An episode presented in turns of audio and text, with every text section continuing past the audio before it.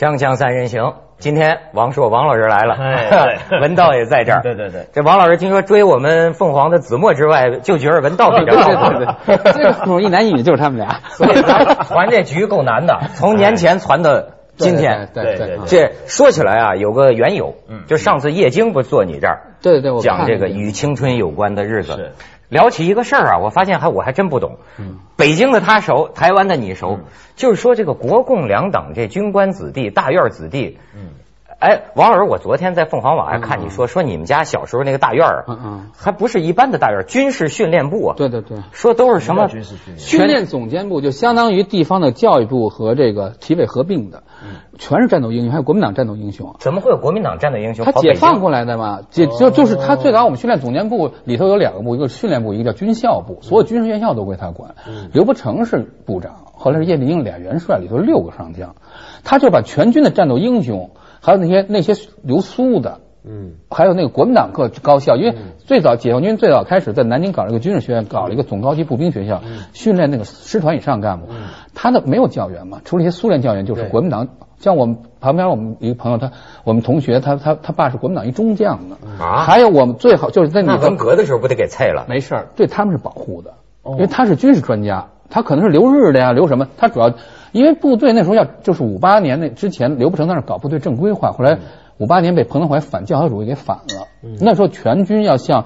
苏联学，所以我们家那大人全都高高大大的，后来就是年轻干部就是大比武的尖子、刺杀尖子，那个那个什么尖子，然后我们一同学他爸就是就是《与青春有日子》的汪荣海他爸一原型，他爸是国民党青年二零六师的师长，到台湾镇压过二二八起义，镇压完二二八起义回来到北平被改编了，跟傅作义部队一起被改编了。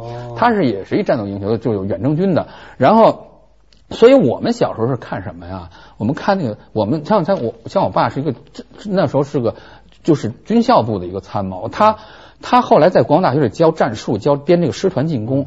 我们从小看那个中共当时看的全是电报，就给教员印的电报，就是原来全是电报，全是第一手的。那个党的张国焘，张国焘的回忆录，什么李德的回忆录，还有那个文史资料，就那怎讲么能给你小小孩儿看着呢？家里都有啊。放在家里他们就拿来看了嘛。就我们看的全是第一手，所以谁他妈说我文化？就他妈你们地方有大学啊，装什么孙子呀、而且共产党搞搞上市，你知道搞上市下雨，他在部队是不能讲假话的，往哪里都不讲假话，因为你部队报实力，你讲假话枪毙你。嗯，而且军队一直在准备打打仗。我们小时候玩的扑克是军用扑克，大耳猫是一军用扑克就为了熟悉熟悉装备。大耳猫是一美军少将，旁边站一上校，这边站一少校，背后全是美军的各种符号。小猫是一美军上尉，这边站一士官，这边站一个呃准尉，真没。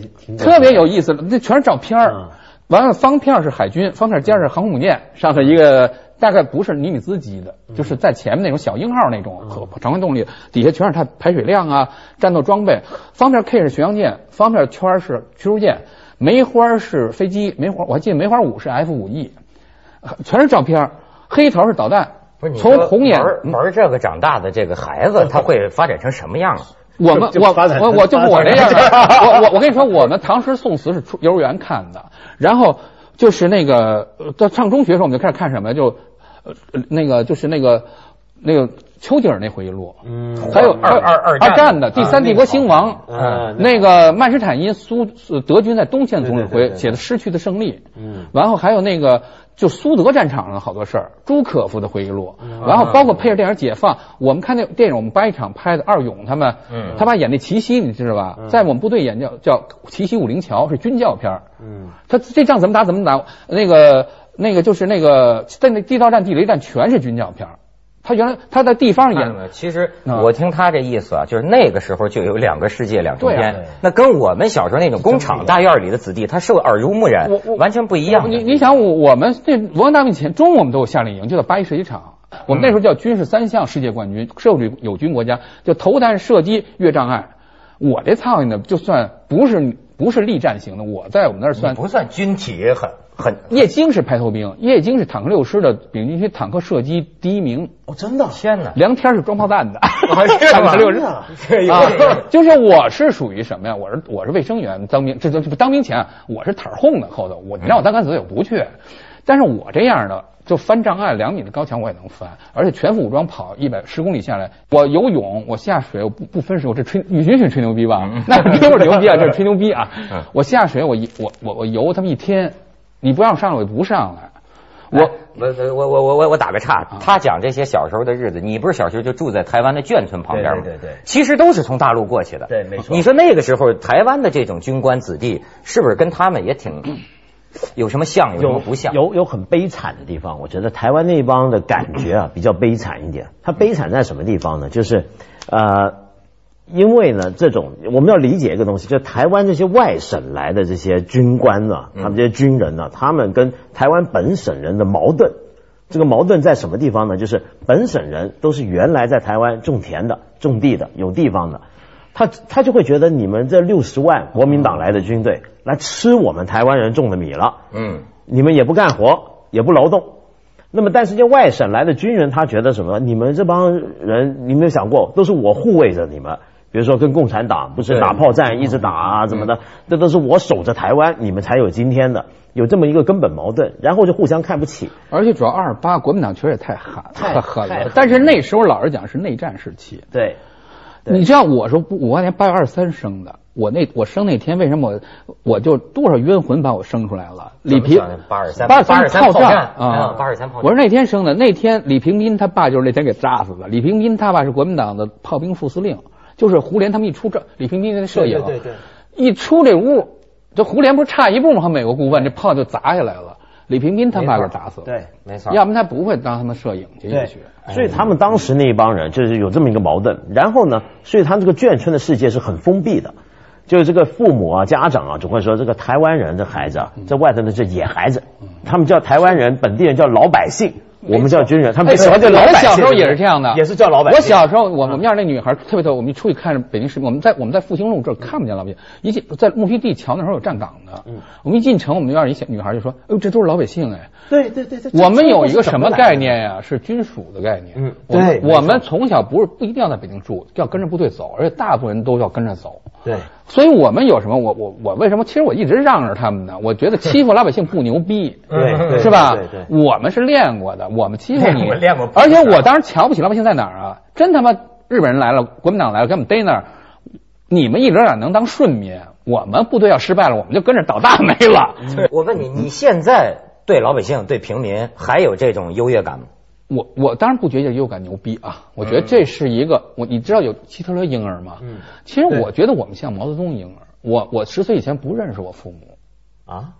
因为我我我我们住在幼儿园，我一生来第一印象就在一大屋里，全都都是朋小朋友。我们那时候两个礼拜回的家，可我父亲那时候天天出去看地形啊什么的。根本不打仗，天天部队看地形，部队天天在准备打仗，你从来没松懈过。对对对，你像对在王大敏时期，部队因为在华北防卫苏联嘛，在山北三北地区修这国防工事，平地修山呢。那六几年跟对印度打仗，对越南打仗。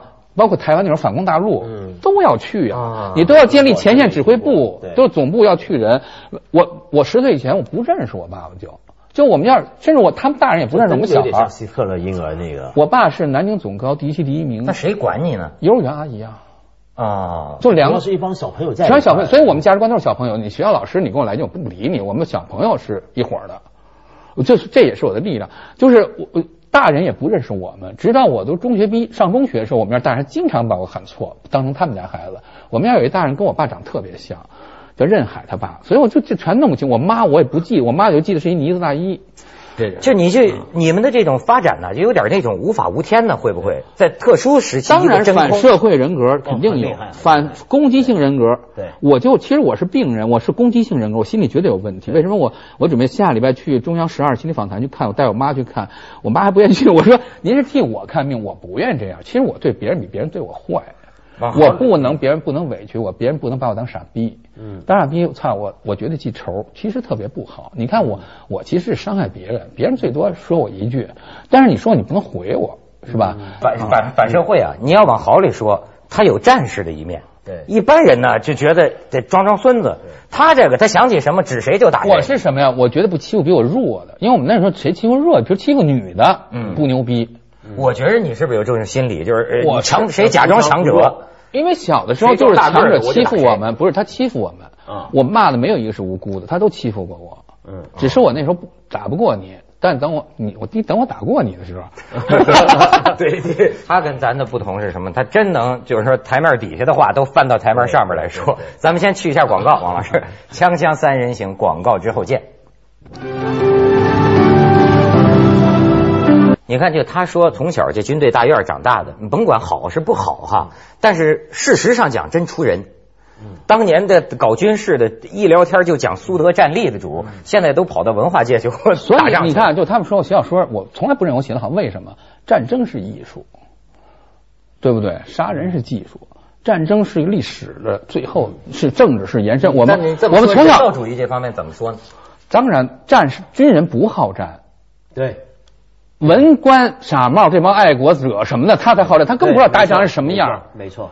军人绝对不打不要打仗的。这样嘛，没错像那些国防的拉姆斯菲尔德这些人好战，底下将领都反对。过去老说汪精卫就讲过，文臣好战，因为他不打；武将又没法畏战，对，没错，没错。因为你职责所在嘛。我有个特深刻的印象，我们那儿有一个老老游老游击队的，听一帮小孩儿就是也也是在讲战争片呢，说你们胡扯个蛋呢，对你们没上过战场，你们还打仗，你看人家刘伯承元帅，他儿子说你给讲讲坏战役，徐蚌会战。嗯刘伯承说有什么可讲的？那是内战嘛。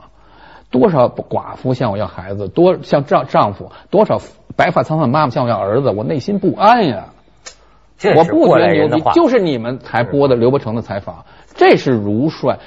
那个我爸原来他们就二野的，刘伯承那那那确实是军事家，是专业人士。那咱转回头来说呀，你像说这个台湾这个眷村，文道还专门查过点资料，嗯就这些人他这个后来的这个命运，哎，咱至少说一些貌似挺成功的人吧。嗯嗯邓丽君，邓丽君是啊，对对林青霞是林青霞，关之琳是香港那眷村的。对，香港香港有一国民党的眷村，马英九他也是那儿的。对。啊。他们是国民党从那撤到那儿，一直一个村一直有，一直有。缅甸有个联合九十三师，对。嗯。那个这个对，还有就是那个文化界里头这个谁啊，高金素梅、胡因梦，嗯，呃、杨德昌张大春这些，张大春他们都是那儿的。我在我在我在那个我在美国是碰上王正芳，他他他们不见得是眷村的，但他是外省人。后来这个民进党上台以后，他们全跑到美国去了嘛。嗯我在那儿包括那个我在那儿特别逗，碰见一个碰见一国民党老兵，就说你为什么不回国呀？说仗没打好，对不起大陆人民。你知道为什么那时候国民党打败了吗？东北那个远征军打日本人都很厉害，到东北就被林彪给打了。价值观打胜价值观。林孔蒋介石是个指挥到师、指挥到旅这么一个不放心的人，是个鸡贼，他实际上是一孔孟之徒。所以国民党部队里官兵很鲜明，官兵穿军官穿呢子、穿靴子，没错呃，嗯是当兵的穿草穿草鞋，对对对所以他一打上国民党军官很厉害，他妈拖着光敢死队就往上冲，他他军官打光兵就散了。平时你还老欺负我，我他妈你一死我就跑，然后是，就是抗日可是为什么死那么可是多将官？解放军是什么路子呀？官兵一致吃一锅饭对，这边一俘虏过来，当场就说：“老乡，不是同志，你是哪儿的人啊？”那一边都是长官说：“同志。”说我是山东人，马上找一山东来说，咱老家给解放了，可土改了，待会儿吃饭馒头来，您先吃。这是咱军长给咱一锅吃饭，这成兄弟了。所以这国民党兵调转枪口就打，那青山庙会一摘，接着就喊着为了新中国冲啊！所以一打仗，他的师长、团长不是连长、营长冲上去，砰砰给打死了。他接着这个苦裸兵就上去打，感觉是国民党所以不如共产党会为人他他就是价值观打胜价值观。结果国共产党就是越打越多哎。那时候新民主主义时候的共产党是非常靠谱，他的价值观就是人人平等，对。官兵平等。而且那个时候其实比这个时候还会宣传。那当然，那当然。他就当场火线做工作。而且那时候，而且那时候的宣传很实际，对。就是说他那个宣传，你不是听了之后再看，哎，不是这回事，不嗯说怎么回事，看到就是怎么回事，那是很不一样。哎，那难道你后来对这些国民党的军官子弟，所谓哎，他说是毛泽东的这个教育出来的，这个他们能不能有这个蒋中正教育出来的这种心理？当然有，但是问题是，我觉得有每个村不一样，因为眷村这个概念是怎么样？它眷村是跟军种的。就我想跟你们大院的情况一样，就是什么叫跟军种？对，比如说空军嗯有空军村，海军海军村，陆军有陆军村对，每个村是吧？各军每个村是不一样的。那不知道为什么空军一定是最时髦的，对是吧？蒋美龄那时候喜欢哎，空军对对，对我感觉海军是最浪漫的。呃他当啊不不他待遇最高是空军，我们吃饭最吃伙食费最高也是空军。对，真是这不知道是为什么啊？就是这个历来就是他因为空军少嘛，而且空军是都是美国训练出来的对，对。他花的费用也高，空花军那的费用高官校，然后空军呢，你看这个空军的家庭呢，什么特洋化，然后就传说，我们那时候小时候听说传说，空军那些那些军眷的夫人嘛，个个都是讲英文的，啊都是这么说的。对，是是是然后呢，你看他空军的飞行员都是校官啊。对对对，这对这个你都是军官得见国民党一头，他们好多这将军娶的这夫人，要说那还是比较有素质。我是看啊，那是他们把有钱姑娘都给娶了。对，那可不是你哥那时候你嫁给共产党，那是那我妈他们是沈阳是沈阳的奉天女子国民学校，就说当年。共产党进东北的时候，就取走他们一批人，哦那个一把一帮女学生给卷走了。那因为他们是 老师是有一个共产党忽悠他们，给他们看鲁迅的小说，看孙小说，说跟着那会儿叫东北民主联军，说跟着人家。这个我妈就说跟着他们走，我妈十八岁，我姥姥给摁住，你哪能跟跟着这帮胡子走？他这叫共产胡子嘛？对对对，叫胡子。啊，完后那个时候叫接着国国民党正规军来了，新六军那全是美式装备啊，拉着有拉着榴弹炮，全是美军的多时髦啊来了以后，咱们又弄到一位女学生。我们一帮小时候玩的朋友，父母全在国外。有我们一朋友，他们家就是他妈组织偷的派克金笔，咱们叫金星一百。完后，甚至有在国外的，后就是后来他们跟学员机关，这这就不说了，因为我们从小刚还看情报工作，所以武侠我觉得特别傻逼。就那时候没有中央情报局，那时候有苏联的呃，苏联叫格格别乌，对对对是总参情报局，还有盖尔太保。对，还有卡纳里斯基海军情报局，还有这个军军情五处互相抖那时候团儿，哎呦，抖那团儿啊这之深太坏了。就军英国人为了给德国人传句假话，派雷杰涅去把法国抵抗运动一个个对对点，对最后把莫洛将军全点光了。你信不信我是真的？真出卖，真出卖卖，全把法国抵抗运动去完。最后为了给一句假话，说在哪儿登陆，在加来登陆。所以那问题一打响，那个隆美尔的装甲师准备上吗？金龙说别，那是佯攻，等加来吧。差了二十四小时不是四十八小时，盟军就上来了对。就为点这么一句瞎话，把整个给出卖了。哎呦，这心眼玩的，就是这个。你看那蛇那电影，就是柯国给中央情报局抖一撮儿，给中央情报局彻底抖垮了。他也是派间谍过去上校叛逃了，说你们中央情报局有我们五个人，我给你点啊，第一个杨文道是真的逮了，第二个窦文涛逮了，点了四个，说第五个不知道是谁。这为了一通乱猜牲，得牺牲多少自己？这帮兄弟一通来，就他们就中央局负责反间谍这哥们儿就疯了，成了一迫害狂了。他觉得谁都像，因为前四个是真的嘛。中央情报局完全没法工作，因为情报工作必须是互相信任。他把非今日比都给点了，就是那个英国有个五人组嘛，嗯第五个人是英国的女王的顾问对伯吉斯什么的对，那是二战时候发，三十年代牛津大学的。对对对对非今日比是一军情五处负责反苏联间谍处的处长，在美当时在美国大使馆负责美英情报联系，那苏联全给掌握了。对就他来把这孙子都点了。你说他是不是真？但是接着他到苏联大使馆又叛逃回苏联了，就美国将军完全拧巴了。王老师这内幕，我是很少有地方能看这个着。后来有有有对对对，有写出来咱们先去一下广告，去一下广告成吗？锵锵三人行，广告之后见。那本书就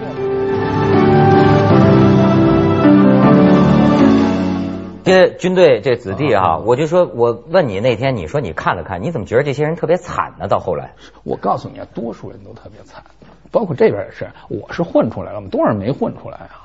没有上过学。后来你看，我们就就是《与青春有关日子》里，我们一姐姐就百山那个原型，他爸叫张义祥，是老中将，当过二炮司令、铁道兵司令。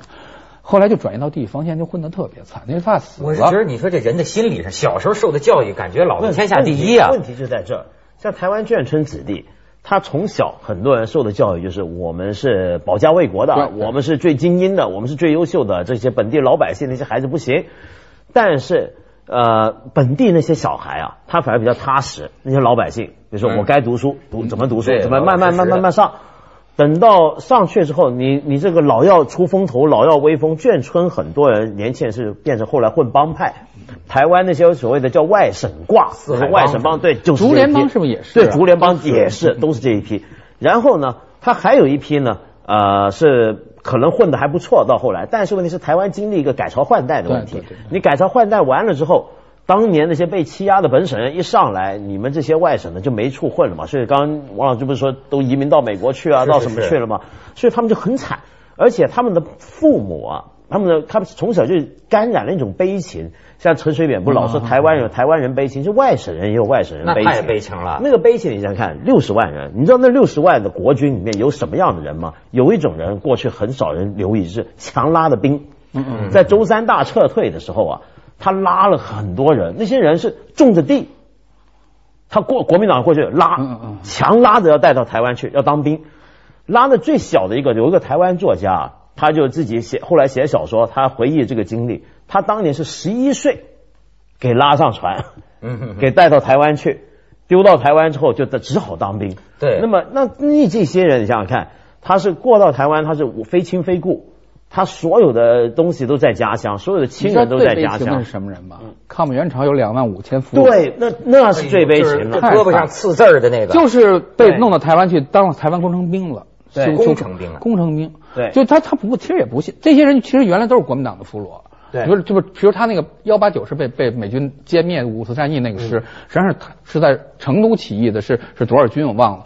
他这个军里头百分之八七十都是原来国民党兵，所以他就两他最后那谈判时候不是说联合国是自愿遣返吗？对，台湾卷走，但至少两万五回来的几千人，这两万五过去台湾台湾那边把他们当人吗？编成工程兵修坑道了。对，那就是当奴隶用了。你不信任他们？你去台湾不是东部有些什么纵贯公路修的很漂亮，就这些人去修的。然后这一批人呢，而且还要刺字。对，刺什么字呢？反攻爱国啊，一个反攻复国，然后一个最有名的叫杀猪拔毛。对对对，杀猪的拔毛。你知道杀猪拔毛？那有些回到大陆的，他得拿刀片把这个字儿都给刮了。有一阵是这样，台湾呢那时候就是啊准许回乡探亲之后啊，那么这批人要回来，回来就怕身上刻这些字。于是呢，去做那个反刺刺青手术，就是把一点一点一点点掉，重新用镭射用什么刮掉，那时候是政府出钱给他们去做的。他们后来你知道，这些人，台湾当然搞的特别不靠谱，大陆的土匪特别。哎，这事儿咱咱再接着聊，挺有意思的。再再再接着聊。